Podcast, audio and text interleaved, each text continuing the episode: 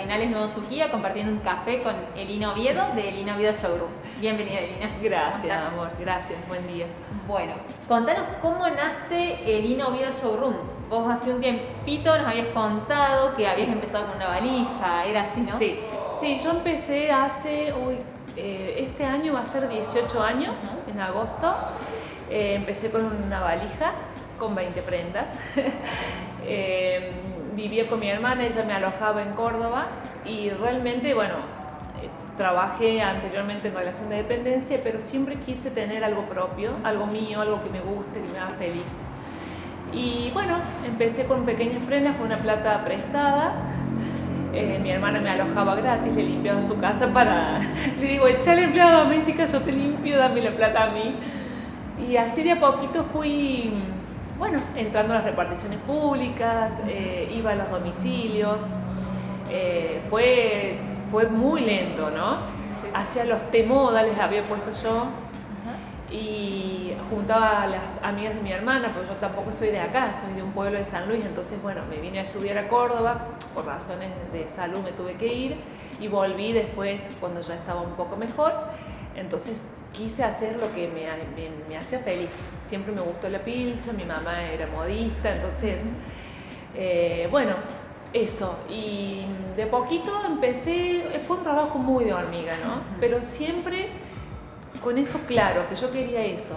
Porque, por ejemplo, las promociones, por suerte, me ayudaron a esto, que no era un trabajo fijo, sino que era a veces de fin de semana. Entonces con eso un poco como que sobrevivía y, bueno, en realidad fue a base de que, por ejemplo, no me sacaba una remera.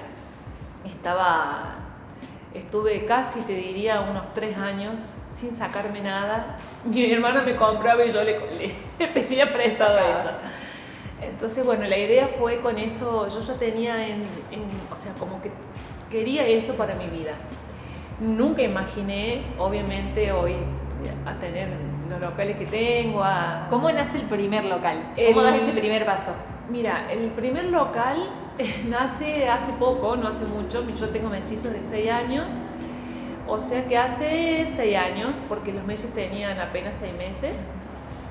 Eh, fue en Gandhi, en el barrio Don Bosco, donde realmente no había nada, nada, nada, la nada misma. Yo vivía, empezó empecé con un showroom, o sea, Después de la valija me abrí un showroom en Urca, eh, que ya tenía a mi pareja, que hoy es mi marido. Y desde ese showroom de Urca, em, cuando me quedo embarazada de Mellis, en vez de decir, bueno, sigo con el showroom, dije, no, y si me abro un local, no puede ser que siga acá encerrada, pues yo veía que la gente me seguía, que cada vez venía más gente y demás. Y bueno, siempre me dio un poco de miedo por el tema, de no sé, de, miedo, de decir, otro paso más y me abrí un local que era chiquitito, eh, donde la gente hacía cola. Eh, bueno, y al menos de un año abrí otro local que estaba en la calle Intercountry, eh, cerca de Loma de, las Loma de los Carolinos, por ahí. Que ese lo cerré antes de la pandemia porque me iba a abrir un local en Jesús María que ya lo tenía señado, te cuento. pero bueno, así surgió el segundo local, y, y bueno, y después,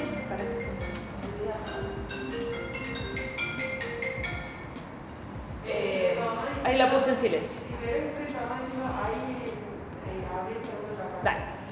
El segundo local lo abrí en la Intercountry, cerca de Lomas de los Carolinos, donde están los barrios Las Delicias, el Bosque, la Rufina, porque tenía muchas clientelas por allá.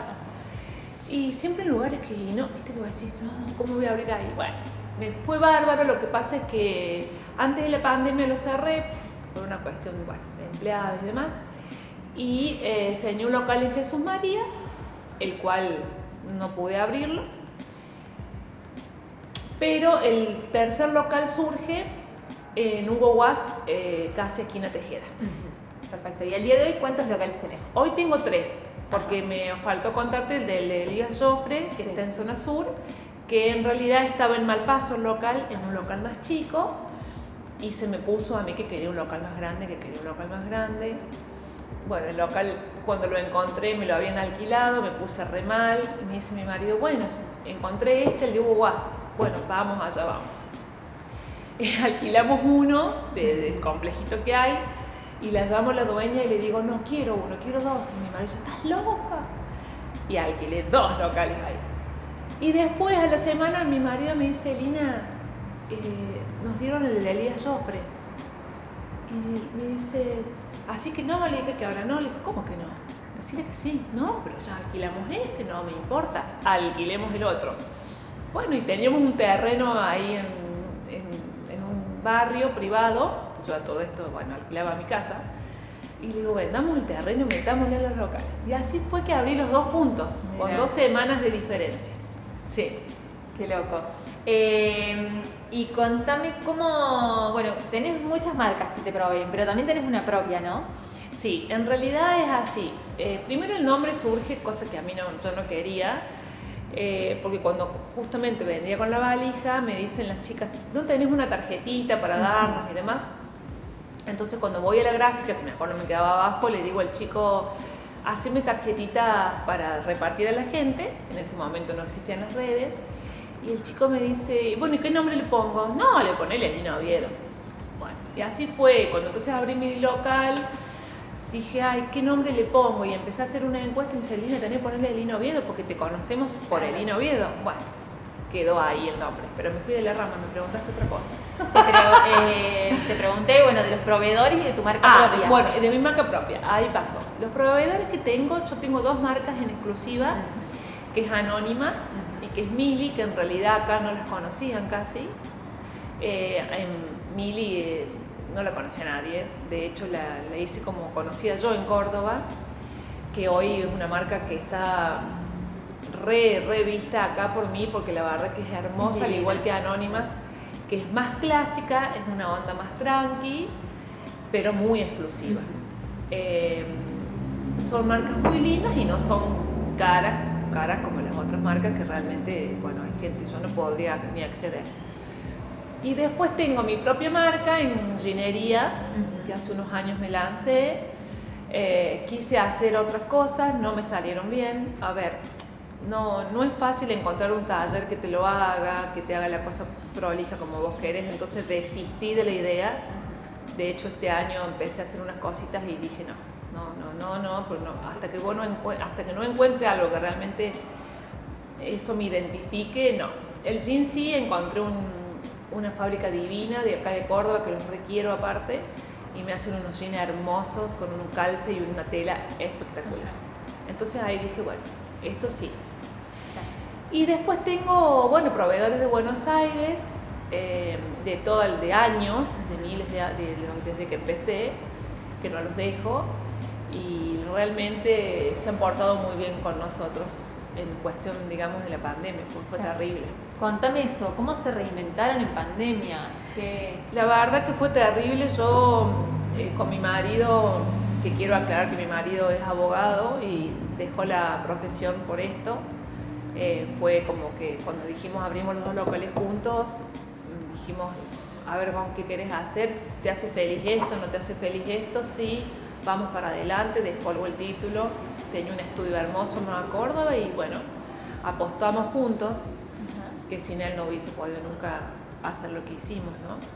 Y con la pandemia justamente hablamos los dos y dijimos, hacemos los locales, porque mi miedo era, mi cuñado vive en Madrid y ya nos venía adelantando todo esto que se nos venía.